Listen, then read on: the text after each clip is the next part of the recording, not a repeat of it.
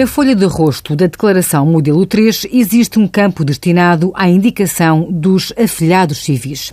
O apadrinhamento civil é uma relação jurídica em que uma criança ou jovem com menos de 18 anos é integrada num ambiente familiar, ficando confiada a uma pessoa ou a uma família que exerce os poderes próprios dos pais.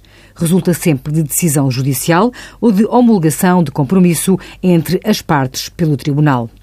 Embora no apadrinhamento civil não sejam estabelecidos os mesmos vínculos que na adoção, em IRS, os afiliados civis podem fazer parte do agregado familiar do contribuinte.